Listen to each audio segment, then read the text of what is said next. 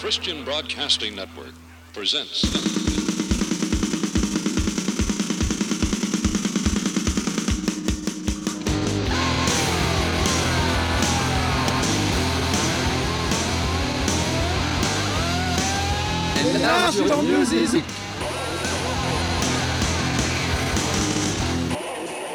Large Musique numéro 245. Bonsoir à tous.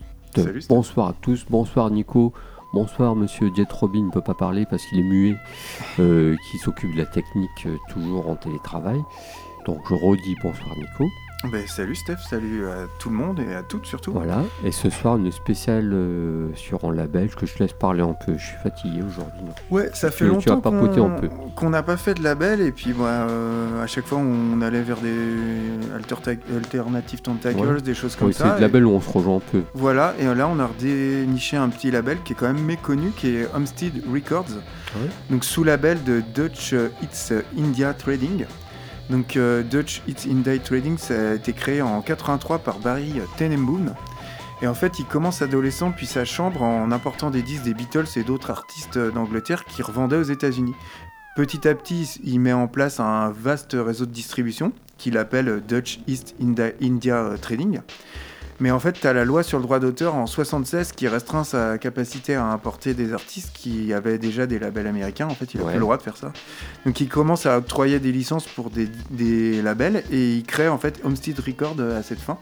D'accord. Et en fait, tu as Sam Berger euh, qui travaille pour Dutch East, qui devient le premier manager du nouveau label et euh, qui quitte rapidement en 84. Il est rem- remplacé par le monsieur qui nous intéresse, à savoir Gérard Coslois, le créateur du fanzine d'art Underground Conflict. Et euh, lui, il va diriger un long moment euh, le label et il va marquer vraiment de son empreinte en prenant des groupes, surtout Noise, le, son de ce label.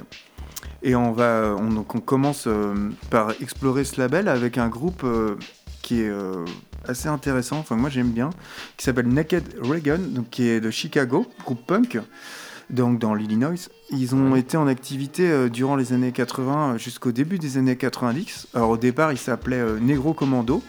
Ils ont joué un seul concert sous ce nom avant de changer leur nom pour celui de Naked Reagan. C'était une formation avec un line-up, tu vois, toujours en mouvance, assez libre. Ils s'échangeaient souvent les membres d'ailleurs avec ceux de Big Black, autre groupe mythique de Ouais. Chicago, qu'on connaît pour après devenir, euh, comment, euh, Albini, là, euh, Chez Lac. Shellac, mais avant, Big Black et... Ouais. euh, oh, bah j'ai plus le nom. Euh, ils ont été un moment sur Homestead Records, et euh, enfin bon, on y reviendra. En tout cas, ils commencent par jouer du punk noisy pour évoluer vers euh, un son plus pop euh, punk à la Buzzcocks, The Jam ou Steve Littlefinger. D'ailleurs, on peut les considérer comme l'un des groupes les plus influents de la scène punk euh, très riche de Chicago euh, et l'un des groupes les plus populaires de l'époque euh, dans l'État. Le groupe va se séparer en 92 à la suite de plusieurs tournées sans faire de déclaration d'ailleurs. Ils vont se reformer bah, comme beaucoup de groupes dans les années 2000 mais sans donner de suite, c'était plus pour des concerts, plus pour toucher du pognon en fait. D'une discographie, c'est étrange. ils ont sorti que 5 albums. Et en 84, Naked Reagan, ils signent un contrat avec Homestead Records sur lequel ils vont sortir leurs deux premiers albums, notamment le premier album qui est selon moi le plus intéressant, Throb, Throb, un album de punk assez étrange qui va être respecté euh, par les deux scènes punk qui s'opposaient alors à l'époque. Une scène punk qui était plus old school menée par les effigistes qui avaient des idées assez précises et arrêtées sur ce que devait être le punk, et une autre qui était plus ouverte menée par des groupes plus euh, comme euh, Articles of Faith qui eux pour eux le punk c'était un- plus une idéologie mais il n'y avait pas vraiment de son c'était enfin pour moi c'est ça le punk mais bon Ouais, eux ouais. c'est leur façon de voir.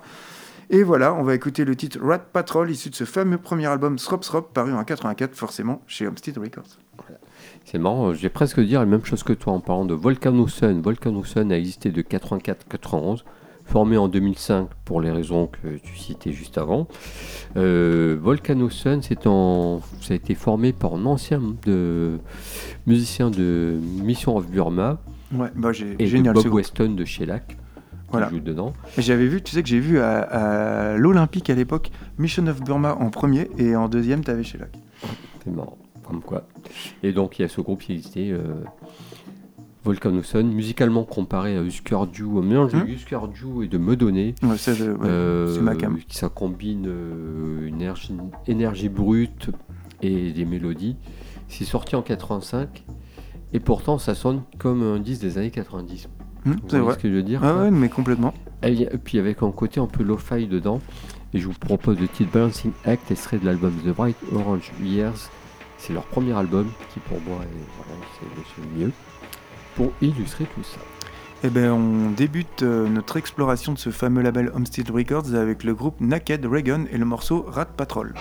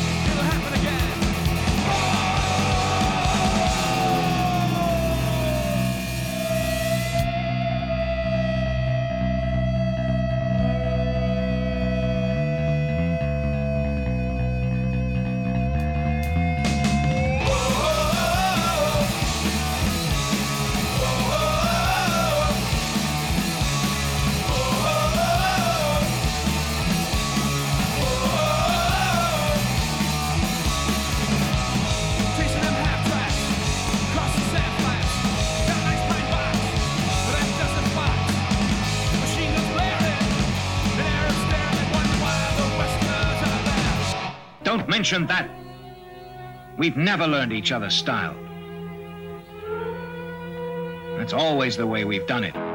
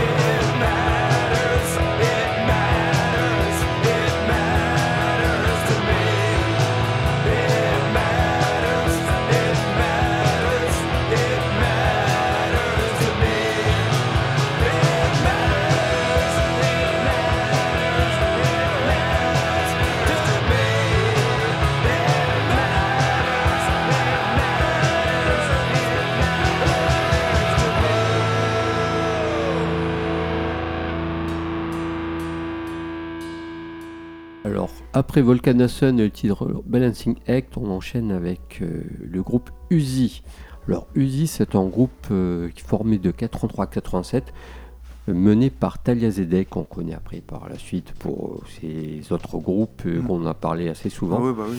C'est alors la musique de solo, tout ça. voilà, Mm. la musique d'Uzi, c'est un mur de guitare avec des lourdes, euh, de la lourde batterie, avec des aimants de noise, Mm. et puis euh, la présence et la voix euh, particulière de. De toute façon, le son noise, c'est un peu toute la, la lignée des groupes euh, de Homestead Records. Tout à fait. Et donc Uzi a sorti un seul EP, car en fait le groupe euh, ils sont pas très bien entendus, donc le groupe a explosé à cause des mésententes. euh, voilà. Talia Zedek venait d'un groupe entièrement féminin qui, qui portait le nom de Dangerous Bird. Elle a monté Uzi avec d'autres camarades. Mais Uzi, c'était avant Com. Oui, Ouais. c'est avant Com. Il y a eu Dangerous Bird, Uzi, après euh, Com, et après euh, solo. Et le groupe a explosé en 87 euh, parce qu'il y a peu de succès déjà sur ce EP. Et puis mésentente dans le groupe, donc le groupe a explosé. Je vous propose le titre Gabriel, extrait de la, du EP Sleep Asylum, le seul EP qui est sorti de ce groupe-là, pour illustrer tout ça. Et puis tu vas parler de quoi tu veux me présenter en classique. Bah ouais, bah, figure-toi que Sonic Youth a sorti un album sur Homestead Records et euh, donc on a déjà parlé des tas de fois de ce groupe, mais je vais plutôt m'attarder en fait plutôt que de raconter l'histoire du groupe, Ouais. de m'attarder sur les débuts du groupe. Donc Ouais, euh, Kim. Gordon, elle étudie les beaux-arts dans une école de Los Angeles et lors d'un échange avec l'école des beaux-arts de New York, elle fait la connaissance de Michael Gira, futur fondateur des Swans, qui va l'introduire dans toute la scène no wave et punk de New York. Elle s'installe et un soir, elle assiste à un concert des Coachmen dont le guitariste n'est autre que Thurston Moore. Lui participe déjà depuis 77 à la scène euh, punk new-yorkaise. Il fréquente notamment Glenn Branca, qui est une figure de la no wave new-yorkaise, avec laquelle il va faire un essai d'ailleurs qui va s'avérer euh, non concluant. Après le split des Coachmen, ils fondent euh, les Arcadians avec Kim Gordon et d'autres musiciens. Et lors d'un concert, ils font la connaissance cette fois-ci de Lee Ranaldo, qui joue dans le groupe de Glenn Bra- Branca depuis 79. En 91, Thurston Moore organise le festival Noise, Noise Festival, Mhm. une série de 9 concerts pendant lesquels une trentaine de groupes locaux vont jouer. Et c'est à cette occasion qu'il suggère le nom de Sonic Youth, un amalgame entre Sonics, Rendez-vous Band, le groupe de Fred Smith après la séparation des MC5, et le nom du DJ de reggae américain Big Youth. À l'issue de ce concert, euh, bah, cette première incarnation se sépare directement, et euh, Kim Gordon sollicite Lee Ronaldo qui accepte de joindre à eux. Et euh, bah, en fait, ils vont commencer à la croisée du hardcore et de la musique expérimentale. Sonic Youth va direct créer la sensation dès leur premier concert. Alors Moore, on le voit frapper sa guitare avec des tiges de métal, pendant que Ronaldo, Ronaldo il fait hurler une perceuse branchée sur des pédales d'effet. Direct, ils sont atypiques. Et puis à la suite d'une des prestations de Branca, euh, il leur offre d'enregistrer un disque pour son label. Et euh, en fait, le mini-album éponyme, il va sortir en 82. L'histoire de Sonic Youth commence, ça va devenir une véritable institution, un des plus connus du genre. Nous, c'est un groupe qu'on adule. Au point que leur influence va être énorme sur des tas de groupes, on va dire les Breeders, Nirvana et des tas, des tas de groupes. Ouais, la liste est longue. Ils vont sortir un seul album chez Homestead Records. C'est- En 85, c'est l'album Bad Moon Rising dont on écoute le titre I'm Insane. Et tout de suite, écoutons Uzi et le titre Gabriel.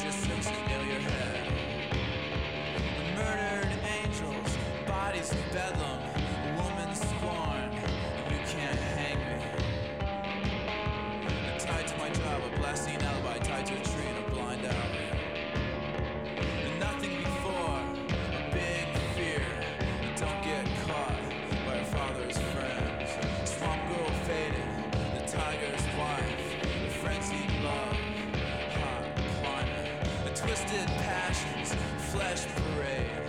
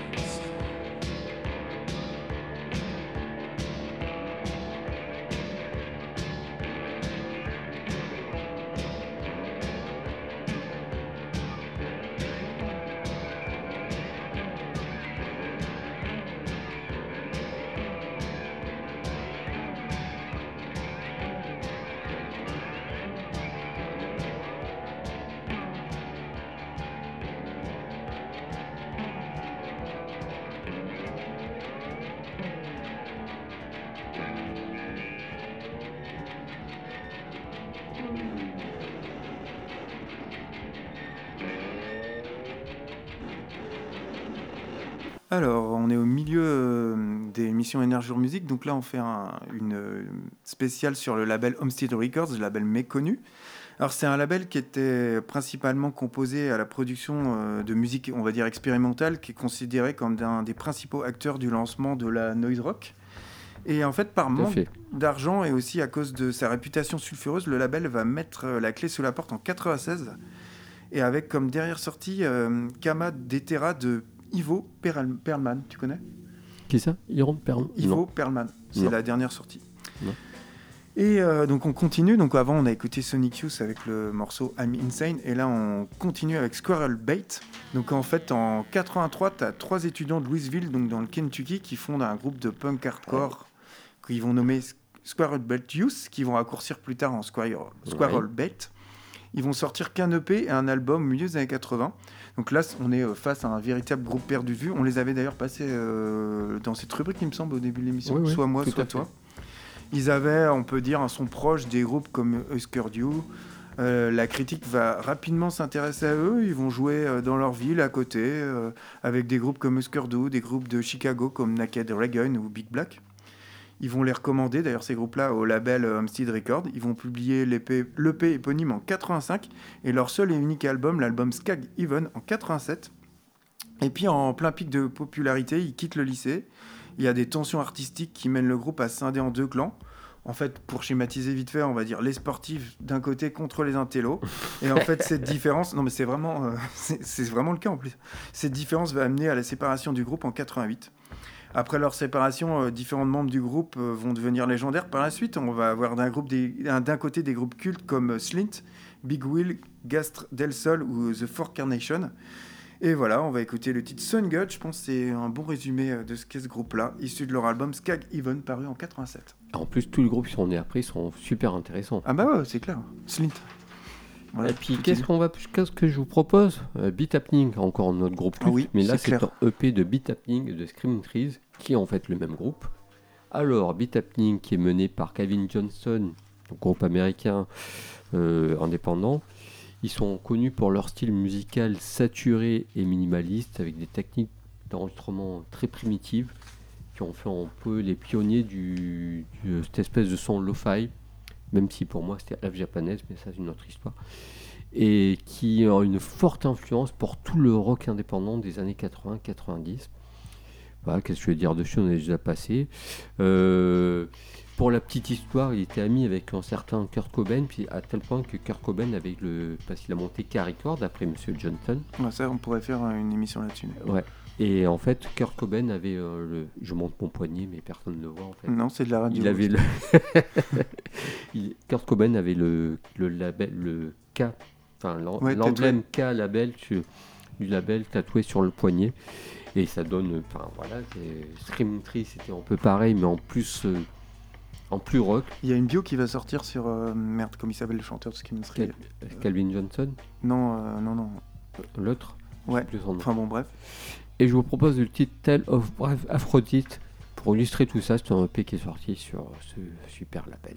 Ok, et ben on écoute Squire Belt.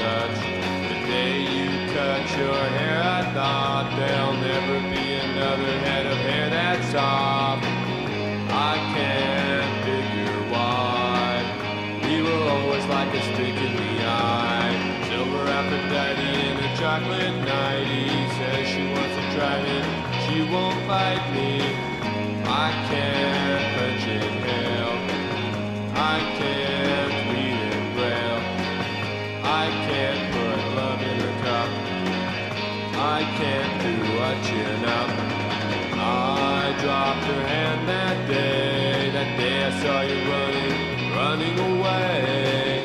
Now you're gone,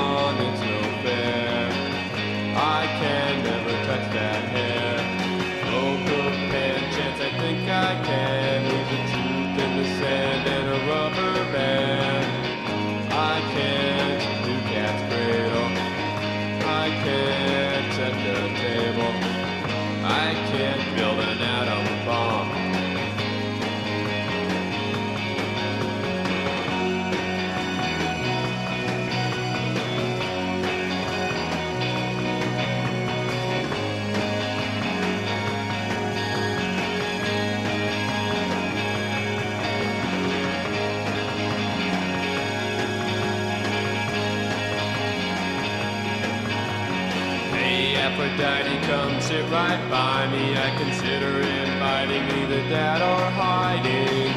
I can't fix a bike. I can't fly a kite.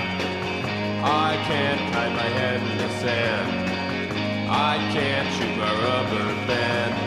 No, no, no, let's go, go, go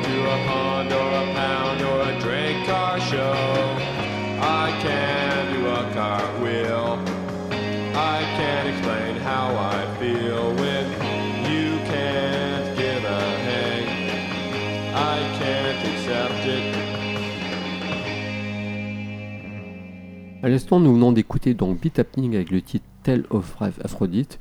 Il faut savoir que le deuxième album de Beat Happening a été produit par Greg Sage de The Weeper. Juste une para- un parallèle à ce que tu racontais la semaine dernière. Et puis on enchaîne avec Bastro. Alors Bastro, ce- c'est un ex-Curlbot que tu parlais juste avant, qui a aménagé à Chicago, machin étudiant. Premier album Bastro, c'était en duo euh, produit par Steve Albini. C'est du mat rock, enchaînant entre le hard le hard rock et la noise, euh, mais en plus mélodique. Euh, Il y a plein de choses à dire dessus. Pas, grand chose à dire dessus parce qu'il y en a dit pas mal sur justement le groupe avant. Ça rejoint un peu ce qu'il faisait avant, mais en différent, plus mélodique. En, mais en même temps, il y a de la peut-être plus noise aussi. Enfin voilà, c'est juste, je vous propose juste d'écouter pour l'histoire. Tobacco in the c'est leur premier album, extrait de l'album The Trouble Beast, c'est le mieux en fait. C'est, difficile à parler en fait sur certains groupes. en Ah fait, ouais, c'est clair, surtout que c'est tout des ouais, tu as tout dit avant. Et c'est pas que ces groupes se ressemblent, mais ils ont une même ligne. Bah, quand, quand tu vas voir le groupe Et- que je vais passer là, C'est- lié aussi. Ouais, voilà. c'est un petit label et du coup euh, ils sont euh, les groupes se mélangent, c'est assez lié. Ça, Et, euh, ce que je voulais, ça m'est revenu en antenne. En fait, il y a une biographie qui va sortir sur Mark Lanegan, Ouais. chanteur de Screaming Trees en- entre, entre autres. Euh, donc là, je vais passer du Big Black. Donc, bah, encore une fois, derrière Big Black, on retrouve Steve Albini, the- personnage intransigeant et aussi radical, qui est réputé pour son humour Ouais. euh, pervers et On en parle tous les 15 jours. C'est ça. Ils font Big Black en 82. La même année, il sort le P euh, Lungs, qu'il enregistre tout seul dans son appart sur une boîte à rythme Roland avec un 4 pistes. Et euh, il recrute des membres de Naked Dragon et Big Black, tu vois, encore une fois. Qui, et Big Black devient un groupe chaotique qui va poser les bases du courant industriel aux États-Unis. Un mouvement qui en est à ses débuts avec des groupes comme Strobing Gristle en Angleterre ou Metal Urbain en France. Leur premier album devient culte, Atomizer, qui sort en 86 chez euh, Amstead Records. Un disque qui est étouffant, qui dégage, une, on peut dire, une impression de claustrophobie et qui va influencer des tas de groupes. Et euh, alors que le groupe est sur le point de se séparer, Big Black sort son deuxième album, Song About Fucking, en 87 chez Touch and Go. On avait fait une émission sur ce label. C'est un condensé de rage, sur, fond de hurlements euh, bien douloureux qui va révéler euh, tous les côtés excessifs et bizarres de la nature humaine. Et le groupe sépare et Albini, bah, il débute sa carrière de producteur. Il va produire Surfer Rosa des Pixies, il va former Repman. Il va devenir le légendaire producteur qu'on connaît en infusant le courant industriel et du, du courant industriel dans le rock indépendant, la noise, du hardcore avec des productions aussi bien minimalistes que radicales, avec des artistes majeurs comme PJ Harvey, les Breeders ou Nirvana. Et après Rapman, il va être à l'origine d'un autre groupe culte, comme tu disais, Shellac. On en parle aussi des Ouais. tas de fois. Voilà pour résumer sur ce groupe et on va écouter le titre Kérosène, encore un hymne, qui est issu de leur première, du premier album de Big Black, Atomizer, un album paru en 86 chez Homestead Records et pour moi c'est un must. have. Mais tout de suite, nous écoutons Bastro.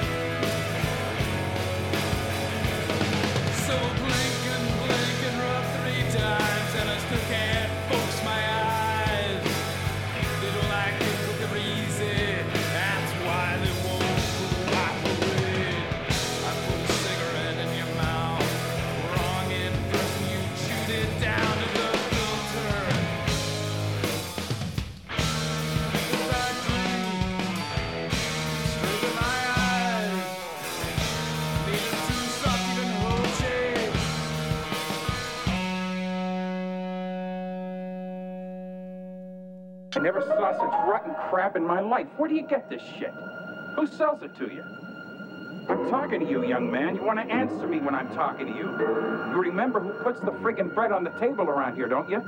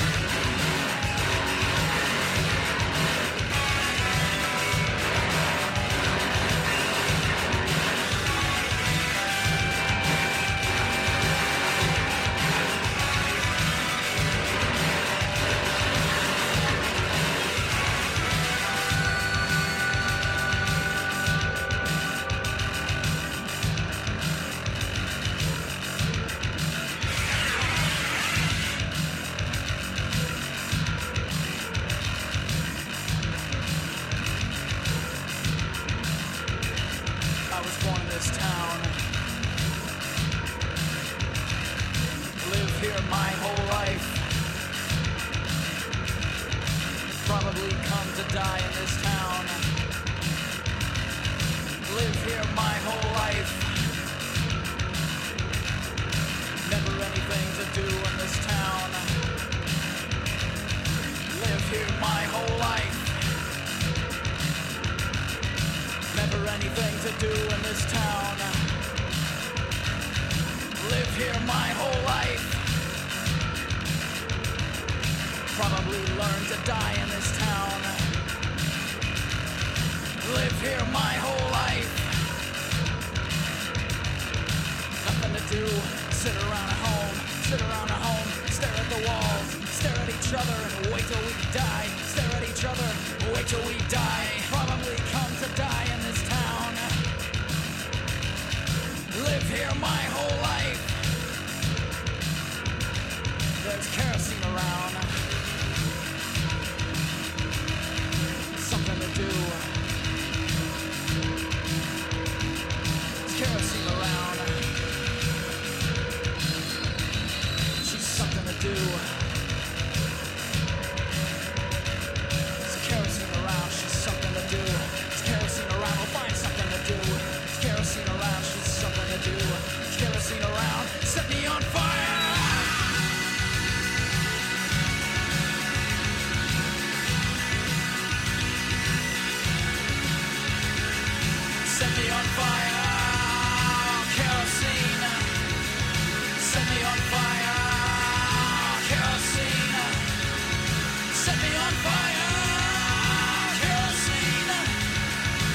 set me on fire.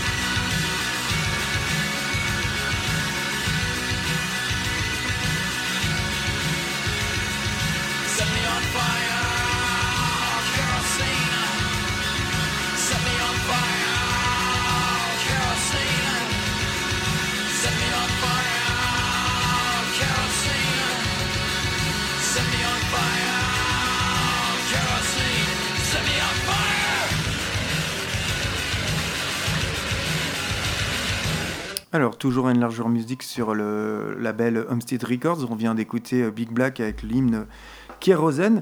Et euh, bah, je tenais à dire que Homestead Records, bah, il était connu. Euh, c'est un, label qui avait pas une bonne réputation. Ils étaient connus pour pas payer ses artistes, pour pas dépenser de l'argent sur la promotion. Alors ça a été un découvreur de talent de musique alternative américaine. Ils vont sortir notamment le premier album de Dinosaur Junior, les trois premiers albums de Sebado et le deuxième album de Sonic Youth, comme j'en parlais. C'est un label qui va être présent euh, au début de la scène de Seattle, notamment avec des groupes comme Green, euh, Green River ou Screaming Streets, comme tu disais. Mhm. Et ils ont euh, en fait aussi sorti des disques de figures de proue de toute la scène free jazz new-yorkais avec des groupes comme euh, avec des artistes comme David S. Ware c'est et euh. William Parker. Ouais. Mais bon, pour continuer sur ce label, on enchaîne avec Live School. Donc Live School, c'est un groupe de rock expérimental entre le post-punk, la noise et la no wave. Ils vont se former à New York entre, euh, en 83 jusqu'aux années 90. Et en fait, durant leurs 7 années d'activité, bah, le groupe il va publier 4 albums studio, 3 EP et un, li- un live au CBGB. Leurs trois premiers albums, ils vont sortir chez Homestead, puis ils vont signer chez Caroline Records pour un dernier album avant de splitter à cause d'un manque de succès. Et à noter, Comme beaucoup. ouais, et pour te montrer encore une fois que c'est un label consanguin, à noter que Talia Zadek elle va rejoindre le groupe comme chanteuse de 87 à 90 et qui vont se reformer en 2013 pour quelques concerts. Et le titre que j'ai choisi de passer, c'est le titre 5D qui est issu de leur troisième album De Stead, qui est euh, leur dernier à être paru chez Homestead Records et le premier sur lequel chante Madame Talia Zadek. Oh yes. Et puis pour ma part, ça sera Bratmobile. Bratmobile, Mm, c'est un bon. culte qui a existé de 91-94, séparé 4 ans, reformé en 98 jusqu'en 2003. Riot Girl, non? Oui, oui. Mm. Euh, ils ont sorti trois albums. Effectivement, comme tu disais, c'est un groupe Riot Girl, mais de la première période en fait, parce qu'il y a eu deux périodes. Ils sont influencés par l'indie rock, par la surf music, par la pop anglaise, par le punk. Au départ, c'est un groupe, c'est des étudiants qui montent un fanzine féministe. Et puis, en fait, euh, ils ont monté en duo guitare-batterie, mais c'est pas très bien joué. Donc, euh, euh, Kevin Johnson de Beat Happening euh, les a approchés, on dit vous voulez jouer pour moi? Ils ont dit ouais ouais super, on Tous les bien sûr on veut jouer. Mais ils ne lui ont pas dit qu'elle savait pas très bien jouer, donc ils les a quand même pris. Et donc euh, tourner avec eux, tourner avec le groupe euh, plus musclé Nation of Ulysse. Mm. Et voilà, puis le groupe a grandi, puis le groupe euh, s'est séparé, les membres ont formé Slant 6 et Audioclave. Et puis le groupe s'est reformé en 88, mais c'était plus anecdotique. Et je vous propose Kiss and Ride, un, un hymne de ce groupe-là, extrait du EP sorti chez Homestead Records. Et on écoute tout de suite euh, le groupe Live School avec le morceau 5D.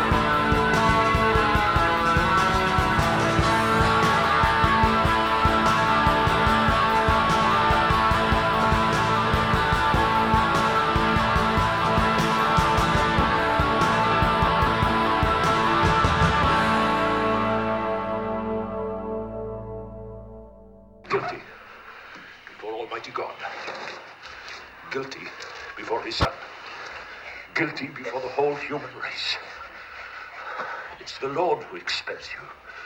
He who is coming to judge.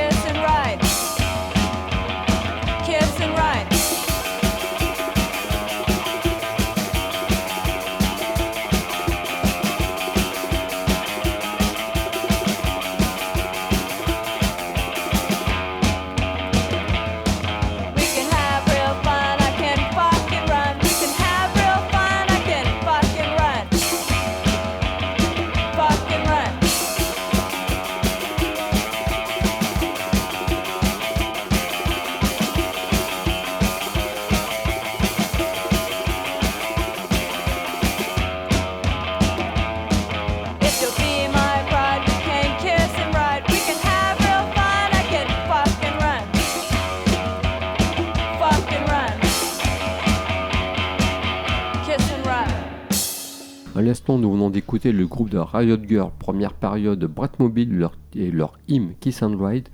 Et puis on va enchaîner avec euh, un morceau de plus avec le groupe Sim.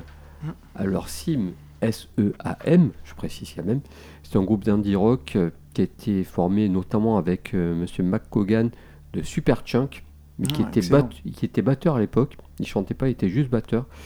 Euh, leur musique est pas facile d'accès, c'est un espèce de, de noise mais glacial, euh, un peu, un peu presque indus quoi. C'est un super groupe, c'est des membres de Velocity Girl aussi, et de Beach Weapon Myant, un autre groupe obscur. Ça sonne comme euh, un codéine, mais qui serait Mm. entre showgaze et, grunge en fait. Ouais, c'est très particulier. Codine, c'est génial. Et je vous propose le titre Sky City, et ce serait l'album East Park. Je crois qu'ils ont fait, ils ont quand même fait deux albums. Donc euh, voilà, à découvrir de toute urgence. quoi. Ouais. Et puis il y a un petit titre en plus. Ouais, ben, on ça? terminera avec Honor Roll. Donc, c'est un, un groupe de Richmond en Virginie. Et c'est une ville qui est euh, Richmond, là, qui abritait dans les années 80 euh, les meilleurs et les plus étranges groupes de rock instrumental, notamment euh, Alternatives et euh, Brett's Winners, qui ont- vont avoir leur petite no- notoriété et qui vont ouvrir la voie à des groupes comme Don Caballero, par exemple. Euh, Ouais. Bread Winners, c'était le groupe d'origine d'Honor Roll. Honor Roll veut se démarquer de Breadwinners en, par des tempos en fait plus progressifs et du batteur et des solos complètement déjantés du guitariste et ils vont eux ajouter un chanteur. Ils vont sortir deux albums que je recommande mais alors vraiment vivement. Surtout l'écoute du deuxième album Rictus qui est paru en 89 euh, donc chez Homestead, une véritable perle euh, méconnue et ils vont splitter juste après donc c'est vraiment le groupe perdu de vue. D'ailleurs c'est Mhm. le label des groupes perdus de vue on peut dire. Ouais. Et voilà, on va écouter le titre euh, Absolve, qui est issu de leur deuxième album Rictus, un album paru en 89. Et puis juste avant d'écouter Sim, Sim a existé de 91 à 2000. Ils ont sorti 8-9 albums, on sait pas trop. Et puis on se quittera là-dessus, je pense. Ouais, est- c'est un label, euh, franchement, faut, faut se plonger sur ce label. Et, euh, Ouais. C'est- Les informations sont difficiles à trouver, comme tu disais. Mais bon, c'est c'est notre Ah bah c'est un de truc de niche. hein. Voilà, on essaye de mettre un peu en lumière des trucs obscurs et puis on va vous dire la semaine prochaine. C'est un groupe de niche et en fait, en cherchant là-dedans, on voit que en fait tout est lié, mais ils ont Ouais. quand même eu leur importance sur tout ce qui est noise euh, américaine, puis tous ces Ouais, et un peu puis, étranges. euh, euh, Et puis souvent, euh, souvent dans, en fait, dans la, notamment dans le hardcore, dans le- la niche indé, c'est un peu comme dans le jazz, ils jouent tous ensemble finalement, quoi. on s'aperçoit de ça. Ils s'échangent, les, les membres, enfin Voilà. les deux groupes s'échangent, ça Ouais. bouge et tout. Enfin, c'est- voilà. Ça a marqué les années 90 et tout ça, Ouais. et les années 80. En tout nous cas, sont chers en notre cœur. c'est ça, malheureusement. Enfin, malheureusement, je sais pas, mais en tout cas, on, on se dit à la semaine prochaine et on conclut cette émission sur ce fameux label et on reviendra la semaine prochaine. Je sais pas, sans doute une année, on verra. Ouais, on Ou verra, Peut-être sait une, pas trop. Une, une normale parce que ça fait un moment qu'on n'en a pas fait. On va voir en fonction de Ouais. l'actualité et de ce qui se fait. passe dans le monde. On sait pas trop.